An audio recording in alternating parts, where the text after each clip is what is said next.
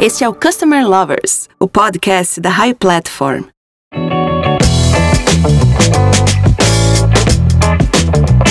Olá pessoal, eu sou Diego Aquino da High Platform. E eu sou o Leonardo, head da High Academy, a primeira escola de Customer Experience do Brasil. E estamos começando mais um episódio do podcast Customer Lovers. Hoje a gente vai falar sobre o retorno dos investimentos em ações de Customer Experience, o ROI. Exatamente, um desafio para as empresas, que é conseguir simultaneamente melhorar seus resultados financeiros e aumentar o nível de satisfação dos clientes. E para responder todas essas dúvidas, hoje estão com a gente aqui o Ramiro Martins, da RD, da Resultados Digitais. Seja bem-vindo, Ramiro. Conta um pouco para a gente aqui da sua história. Pô, legal, obrigado Diego, Léo, né, por essa, por esse convite, né? Fico bem feliz em participar do podcast aí da RAI. Bom, eu tô há, há 12 anos aí no mercado, né? Eu inicialmente comecei na área de tecnologia, então eu sou formado em gestão de TI, aí posteriormente eu fiz uma pós né, em governança de tecnologia da informação. Eu curto bastante essa linha de estrutura de processos, na né, estruturação de times, é algo que, que sempre me encantou por sete anos aí de carreira, eu fiquei bem nessa área de tecnologia, né, lidando bastante ali em back-office, né, então infraestrutura, banco de dados, administração, né, de servidores, eu fiquei por, por sete anos nessa área. E aí em 2015 foi quando eu tive a sorte de ser chamado para a Intuit, né, Intuit é uma multinacional é, americana, ela tinha acabado de realizar a aquisição de, de uma startup brasileira, né, era Zero Paper na época ali de Brasília, e eu entrei ali meio que fazendo uma transição de carreira, né? Eu saí da área de tecnologia, eu já estava um pouco cansado, assim, parecia que eu estava meio que naquele mais do mesmo. E eu queria algum desafio diferente. E aí, quando eu fui para Intuit, eu fui literalmente para começar do zero, né? Alguns passos para trás, ali numa linha de, de atendimento mas acabou que foi a melhor decisão, acho que eu tomei de carreira, assim, foi, foi um lugar de muito aprendizado, né, então eu saí de analista, né, analista de Customer Care na época, para especialista do time, aí já mais voltado para Customer Success barra Customer Care, ali fazendo um híbrido, e depois de um ano nessa posição, aí eu fui para como gerente realmente da área de Customer Success do Brasil, da Intuit, e ali foi onde eu realmente tive a primeira grande escola, né? De ir para essa linha de atendimento, entender um pouco mais sobre customer experience, é, ter os desafios do dia a dia da área, né? Lidando com gestores diferentes, né? Com, até com públicos diferentes, tanto olhando para Brasil quanto para Estados Unidos, né? E, e Europa, que eram até eu tinha alguns pares ali, onde a gente tinha as maiores trocas. E foi onde eu comecei a perceber, né, um pouco desse, desse nosso assunto, né, que tem muito desse viés, né, obviamente, de satisfação, que é o que a gente vê muito, né, em áreas de, de experiência do cliente, mas também de como provar né, o, o benefício das ações que a gente estava realizando, né, até algumas mudanças de liderança que eu passei começaram a fomentar é, muito mais esse pensamento, né, que eu vejo que, que acaba sendo menos comum, talvez, hoje em dia, mas que eu, eu percebo que ao longo do tempo, com a maturidade da função, ele vai crescer bastante, né? Depois da Intuit, ali eu fiz uma transição rápida. Eu trabalhei por seis meses no Nubank, mas eu já estava meio de namoro aqui com RD, né? Eu já conheci algumas pessoas daqui que me falavam é, super bem da empresa. E aí, no, em junho de 2019, eu vim para a RD com o desafio de estruturar realmente a área de Customer Experience e não olhando para atendimento, mas uma área de back-office de, de Customer Experience mais voltada para projetos, projetos de melhoria, aí focado na experiência do cliente. Né? Então, aqui, de fato, entra muito essa prova de ROI, gestão de projetos, e, e entrega de valor para a organização. Então acho que esse é um, é um resumão aí da história para a gente começar a brincadeira. Muito bom, Ramiro. Aqui no podcast a gente vai do básico ao avançado. E aí eu queria começar do básico agora. Como medir o ROI das ações de Customer Experience? É para iniciar assim essa, essa medição, né? Super importante um ter um, um bom conhecimento dos custos que compõem a área em que você vai trabalhar.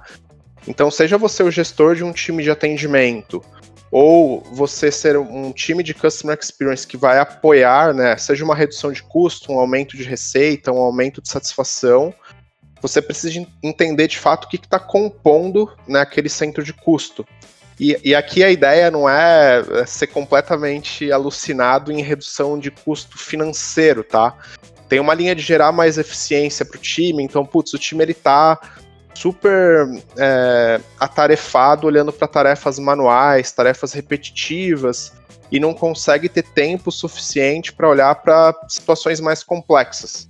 Então, essa diferença, né, de eu tenho, sei lá, 10 mil reais investidos em um time que está constantemente fazendo a mesma coisa, né? Parece estar tá batendo carimbo, né? Todos os clientes que ligam fazem as mesmas perguntas e a gente dá as mesmas respostas, e aí aquele é um custo que ele fica inviável, né? Porque eu não gero tanto valor para a organização, para o cliente é um tempo que ele está perdendo, a mesma coisa para o analista, né? Geralmente até um tipo de trabalho que gera desmotivação.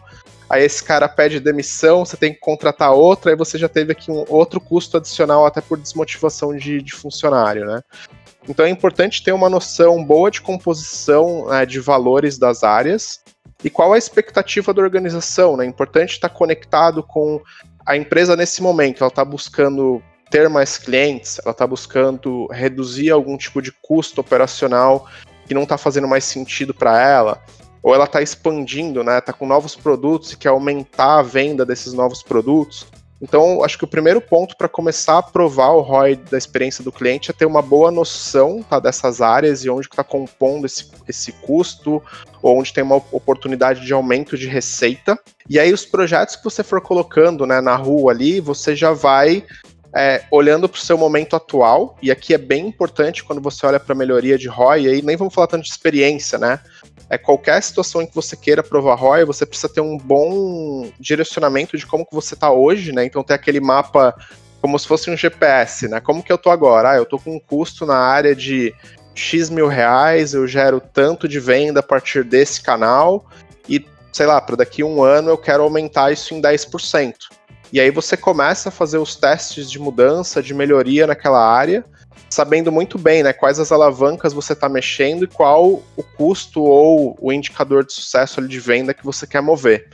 E aí, conforme você for tendo esse impacto, você já consegue mensurando, né? Então, nossa primeira ação, que era focada no aumento de vendas do produto A, sei lá, de repente, com um cupom de desconto para os clientes que eram atendidos naquele canal, começou a gerar 5, 10% do nosso faturamento mensal, né? Então, a gente conseguiu aumentar um pouco de vendas.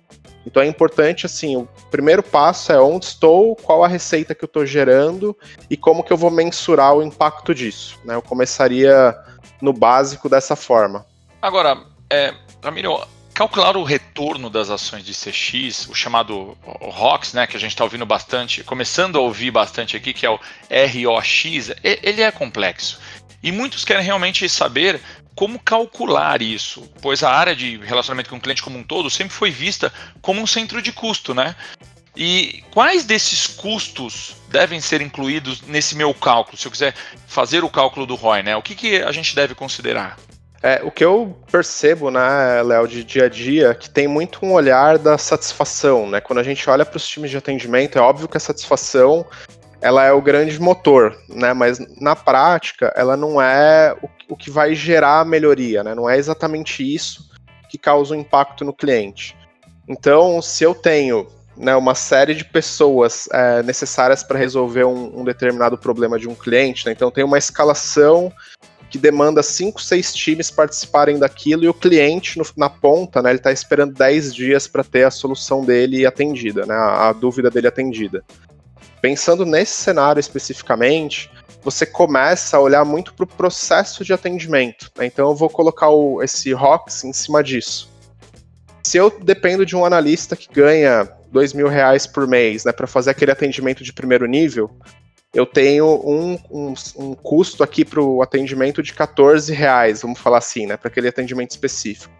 Quando eu gero a escalação para o nível 2 que ganha 3, esse custo ele aumenta para, sei lá, 40 reais eu mando para um engenheiro de desenvolvimento, isso vai para 70 reais. Então a gente tem no processo, né, o agregado do processo, fora o tempo, a gente começa a ter o valor. Né? Então o valor para garantir aquela solução. Chega um momento, né, quando você pensa em, em produtos mais de entry level, né, que são aqueles produtos de 30, 40 reais por mês ali a mensalidade, se eu tenho muitas escalações desse tamanho, que tem essa dependência de engenharia, que tem uma dependência de profissionais que realmente ganham muito mais dinheiro, e eu roubo o tempo deles, né, de estar tá focando no desenvolvimento de produto, para que ele faça um atendimento direto a um cliente que não é no primeiro nível, essa já é uma primeira forma da gente medir um ROI com sucesso, né? Ou esse ROX, né? Olhando para a experiência. Então eu reduzo o tempo do atendimento do cliente de 10 dias para 2, dando mais autonomia para o atendente conseguir resolver aquele problema sozinho, quando não é algo muito complexo. E eu libero o tempo desse engenheiro para trabalhar. Né? Então, de repente, ele vai ter um investimento ali de horas para desenvolver uma ferramenta interna que me permita dar o suporte para o cliente de uma forma mais intencional e com autonomia. E eu reduzo é, isso na ponta, né, na ponta de engenharia. Então aqui já é uma forma de você começar a calcular esse esse ROX, né? E você sai da linha de satisfação para ter uma conversa mais direta de eu tenho um processo que hoje me custa X e eu quero reduzir para Y gerando essa atividade. Então, né, dependendo do nível de complexidade que a gente tem, você consegue colocar isso dentro de um processo. E aí isso vai resultar no aumento de satisfação do cliente, porque você consegue reduzir o tempo de atendimento. Então é uma forma até mais profissional né, de, de se abordar o que está acontecendo com o cliente. E aí isso pode sim é, resultar em algum tipo de ROI por satisfação, mas entenda que aqui a gente está olhando para uma mudança que gerou uma melhoria. Né, e a gente partiu de um princípio que era reduzir é, o nosso custo interno e o tempo de atendimento do cliente. Ou seja, é no final das contas, é você acaba medindo a satisfação, mas numa esfera maior, né? Não só somente aquela informação da satisfação do cliente única. Você vai ver todo o custo envolvido para chegar a, a, essa conclusão, a, ao resultado da satisfação do cliente no final, né? Exato. A gente parte, né? Óbvio, quando você olha para, por exemplo, né, a gente está falando de reduzir o tempo. Quando você olha para uma pesquisa de NPS, para um set, um, um ponto que é legal para você entender né, por onde começar é o que o cliente está falando nessas pesquisas. Então, quando você pega um promotor, geralmente, né, dentre N fatores, você começa a ver algum padrão de me atenderam muito rápido, entenderam o meu problema. É, ele me ligou e me resolveu aquele problema no mesmo dia porque eu viu que eu estava com uma urgência.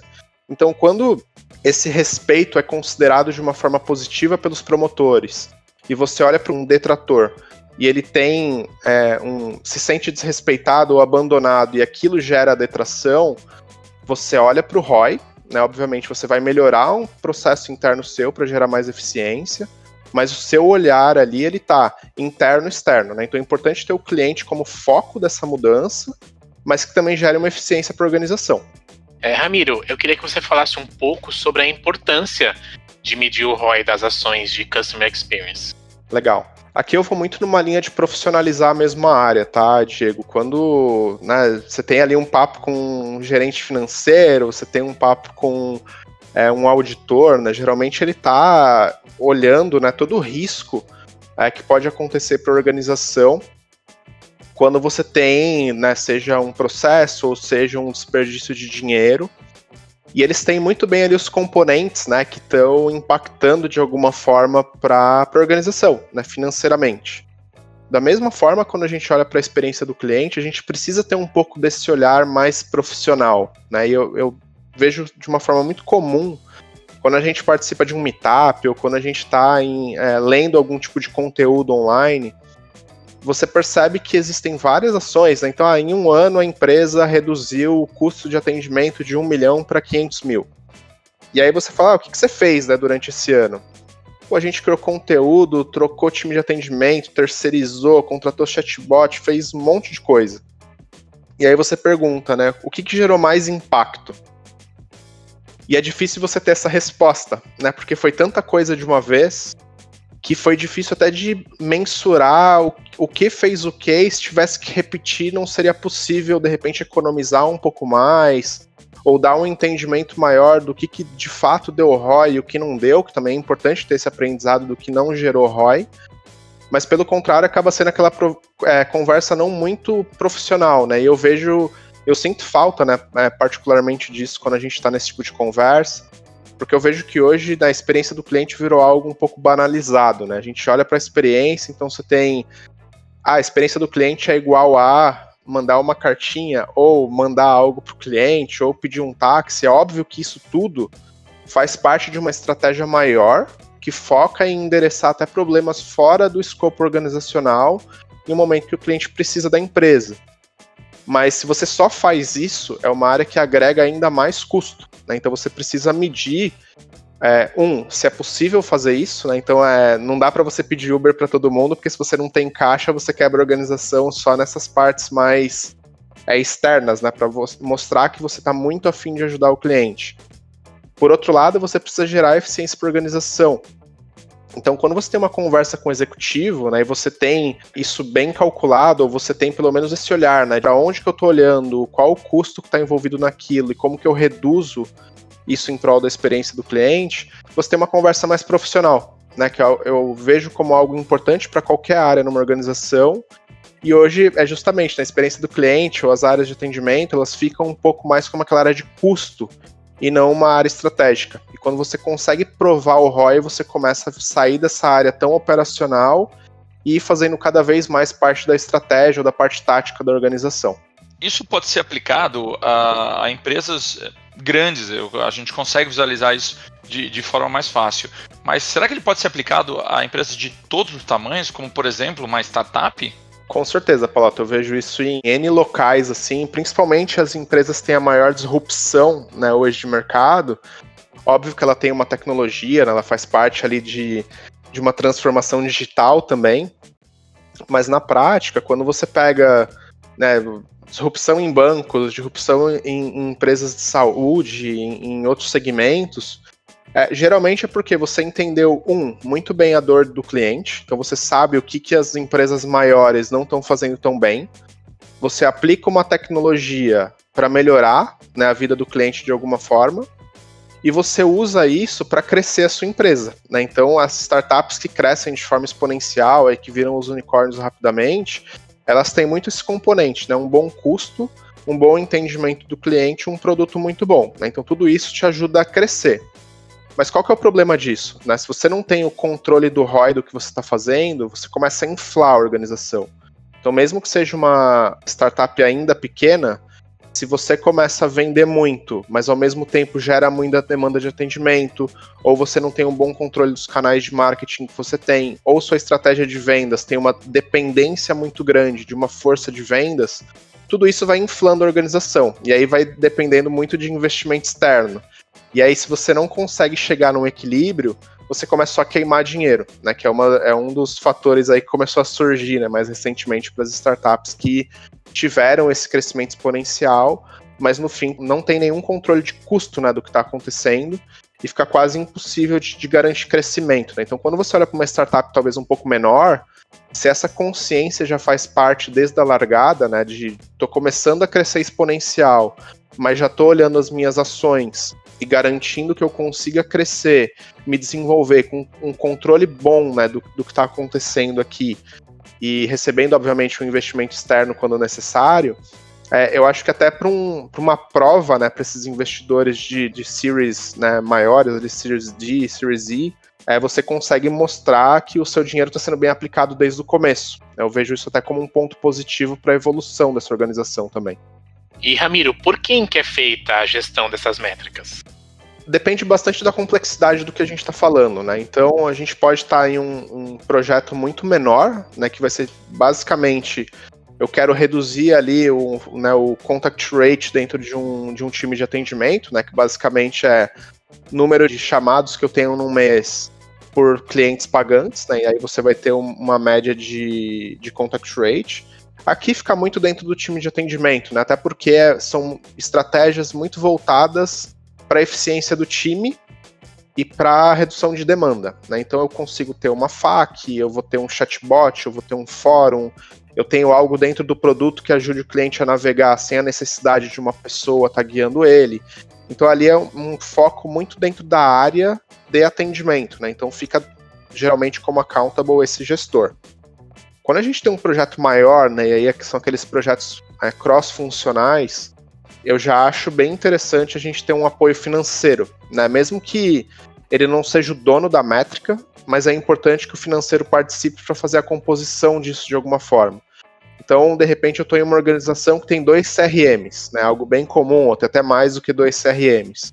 E aí você começa a partir para aquela estratégia de ter um omnichannel.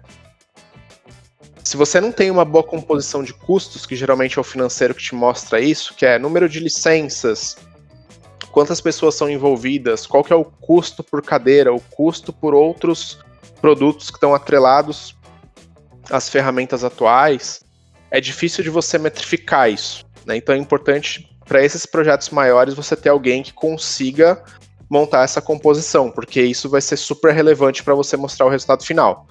Então, estou migrando de um CRM, né? Eu tenho três CRMs ou dois CRMs. Um custa 3 milhões, o outro custa 1 milhão e meio. E aí eu vou para esse de 1 milhão e meio e falo, cara, aparentemente tua solução um pouco mais completa, ela me atende. Só que eu já tenho um outro CRM, né? Então como que eu faço para migrar? Ele vai falar, cara, sei lá, vai para 2 milhões, mas eu vou ter um custo de implementação, vou ter um custo de migração de base de dados, vou ter uma série de processos internos que eu preciso mudar. E tudo isso vai tendo uma composição de custos, né? Que pra gente que não é da área financeira é muito difícil de ter um controle bom para falar se aquilo deu certo ou não.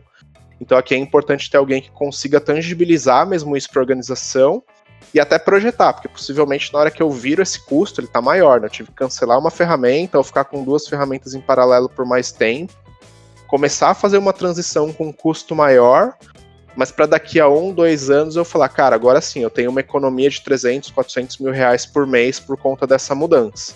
Então tem que ter alguém para te ajudar a projetar. E aí, eu, nesse ponto, você pode ter um gerente de atendimento ou de projeto mesmo, que é o dono da métrica, mas alguém para apoiar aqui vai ser super relevante, né? Porque aí a gente pode fazer um cálculo errado parecer que vai dar um ROI rápido, mas no composto de gastos a gente não conseguiu bater essa meta. Então aqui tem que ter cuidado. E assim, calcular ROI é complexo, né, Ramiro? Assim, como uma empresa ela pode realmente aumentar o retorno do investimento por meio do monitoramento da satisfação do cliente que a gente falou bastante já? De forma geral, Léo, os, os, clientes que são promotores, né, eles são vocais. Né? Então, é, você consegue, de alguma forma, ter um grupo ali de clientes que vão advogar em prol da marca, que podem recomendar o seu produto de fato, né? E você também consegue mensurar isso de alguma forma. Então você pode ter um programa de afiliados ou um programa de indicação mesmo. Em uma das, das empresas aí onde eu passei, a gente tinha esse desafio, né? De, putz, como que eu monitoro se a minha área tem algum tipo de relevância é, para um cliente que era grátis na época, né? A gente tinha uma oferta grátis e uma oferta paga. E a, o nosso grande desafio era como que eu migro né, esses clientes que estão no grátis para uma oferta paga. A gente não tinha muita noção nem de impacto e nem como fazer isso acontecer. E aí um dos pontos que a gente fez é que durante o atendimento, né, a gente treinou os times mesmo, para aqueles clientes que se mostravam empolgados com a ferramenta, um, da gente oferecer um pouco mais, assim, olha, você tem tudo isso, né, mas você poderia ter mais essa visão com uma oferta paga, e aí, se você tiver interesse, né, quando eu responder aqui o seu chat, eu vou te mandar um cupom de desconto por você já ser um cliente, né, por você utilizar o nosso produto. E aí, após algum tempo, a gente foi medir, né, se tinha algum impacto em cima dessa ação. E a gente percebeu que os promotores, eles tinham uma conversão ali pra gente de 25% em cima daquele cupom, que era algo que a gente não conseguia metrificar até então. Então, assim, é sempre importante, né? Olhando para a satisfação, é os clientes que não dão retorno e são satisfeitos, como que eu consigo gerar algum tipo de retorno com eles e metrificar isso?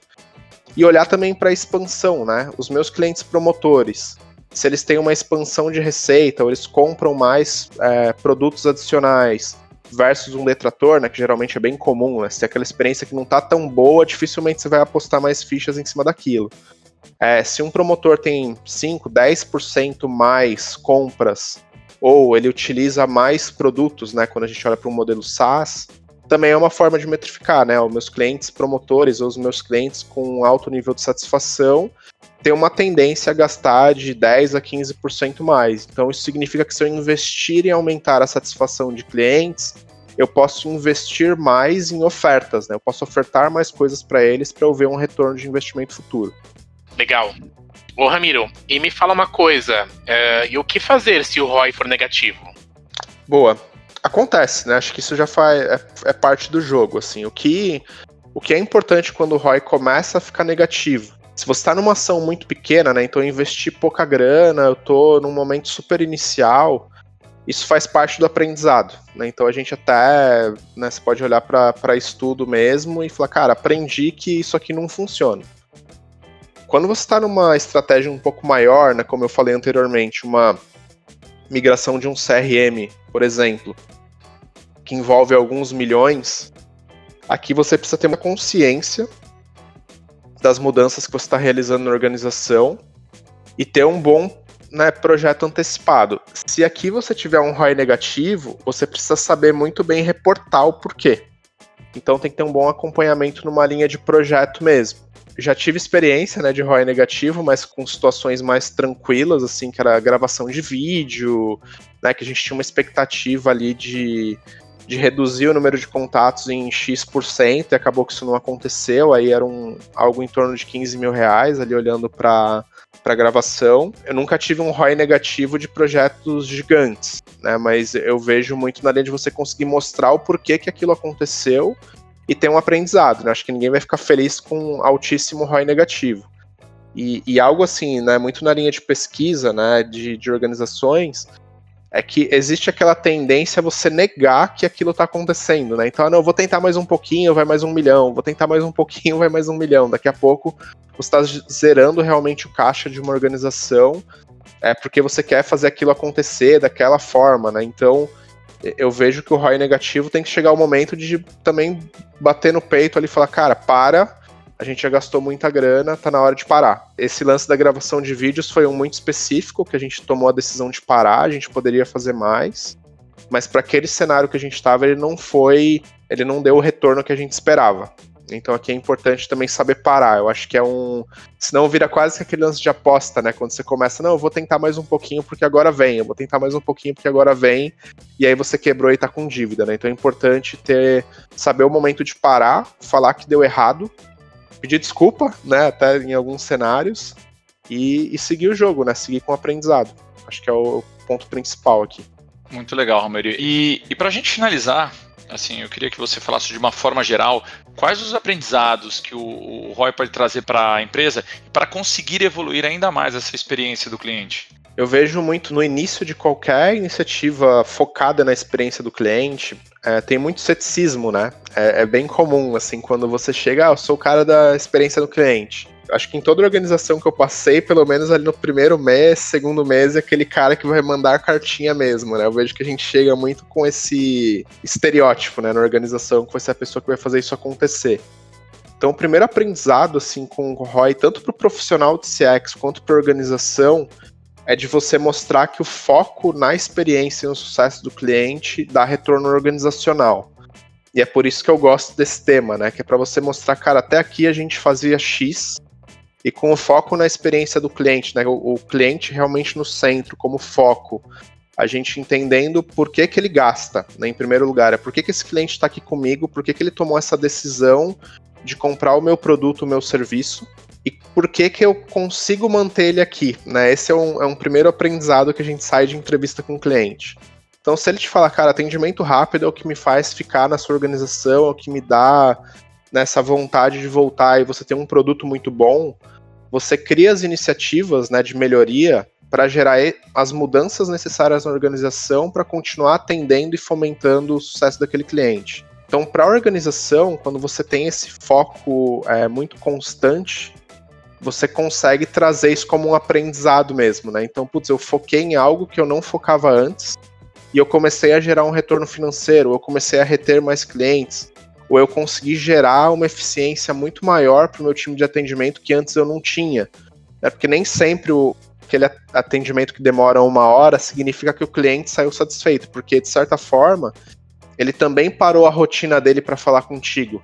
E por mais que você encantou, que foi um atendimento incrível, ele teve de parar uma hora do que ele estava fazendo para falar efetivamente com você. Então, aprender um pouco mais sobre o cliente, ter esse entendimento do que é importante para ele e mostrar para a organização que a partir daquele entendimento você gerou uma eficiência, você aumentou uma venda, ou você reduziu de fato um custo que não era necessário, é, prova para a organização né, que esse foco na experiência do cliente, mas também muito voltado de uma forma intencional para onde a organização pode ganhar com isso e você tangibilizar isso, principalmente para o executivo, é, que sinceramente ele, hoje ele não está acostumado né, nessa economia de experiência, é algo novo e não é culpa de ninguém. Acho que é nosso papel como profissional da área de provar que é possível, né, a partir desse olhar no cliente, sem as sem todas as teorias organizacionais ali mais antigas, que dá para gerar valor. Né? Então acho que é, um, é o primeiro grande aprendizado para qualquer organização que dá certo.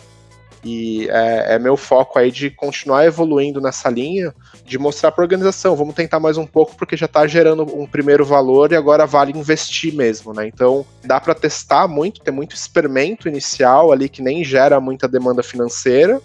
E conforme aquilo vai dando certo, você consegue pedir mesmo o investimento de uma forma é, até para as pessoas terem vontade de investir na experiência, né? Acho que o principal ponto é sair dessa inércia de faz sentido ou não faz sentido investir, e os seus primeiros aprendizados, demonstração de ROI em ações com pouco custo ou nenhum custo, te ajudam a ganhar alavancagem para ter um investimento maior.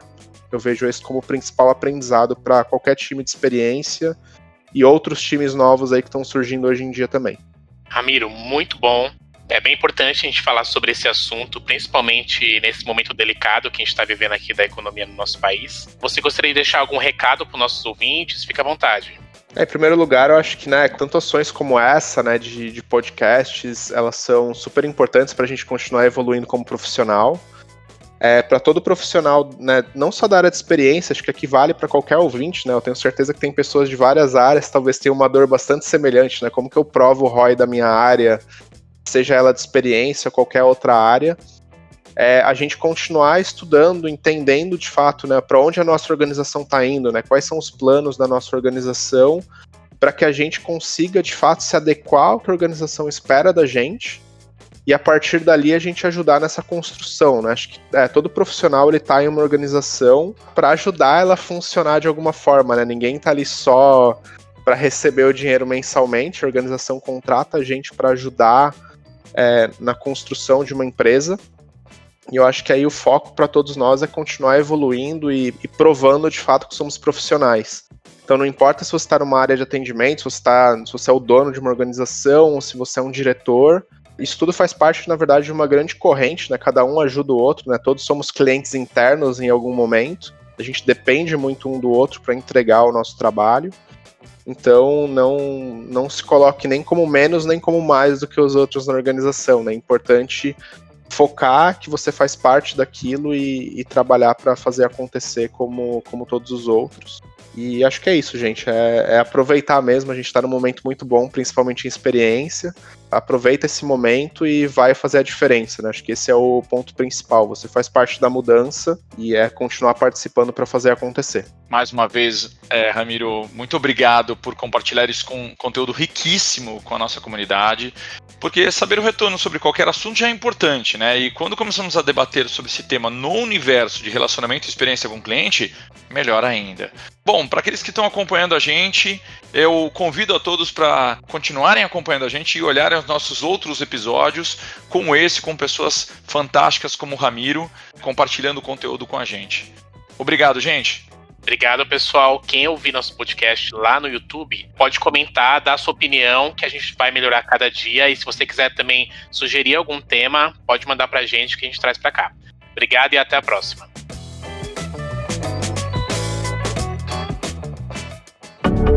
Você acabou de ouvir o Customer Lovers, o podcast da High Platform. Dá uma acessada no nosso Instagram, arroba High Platform BR. e se liga no conteúdo que rola por lá.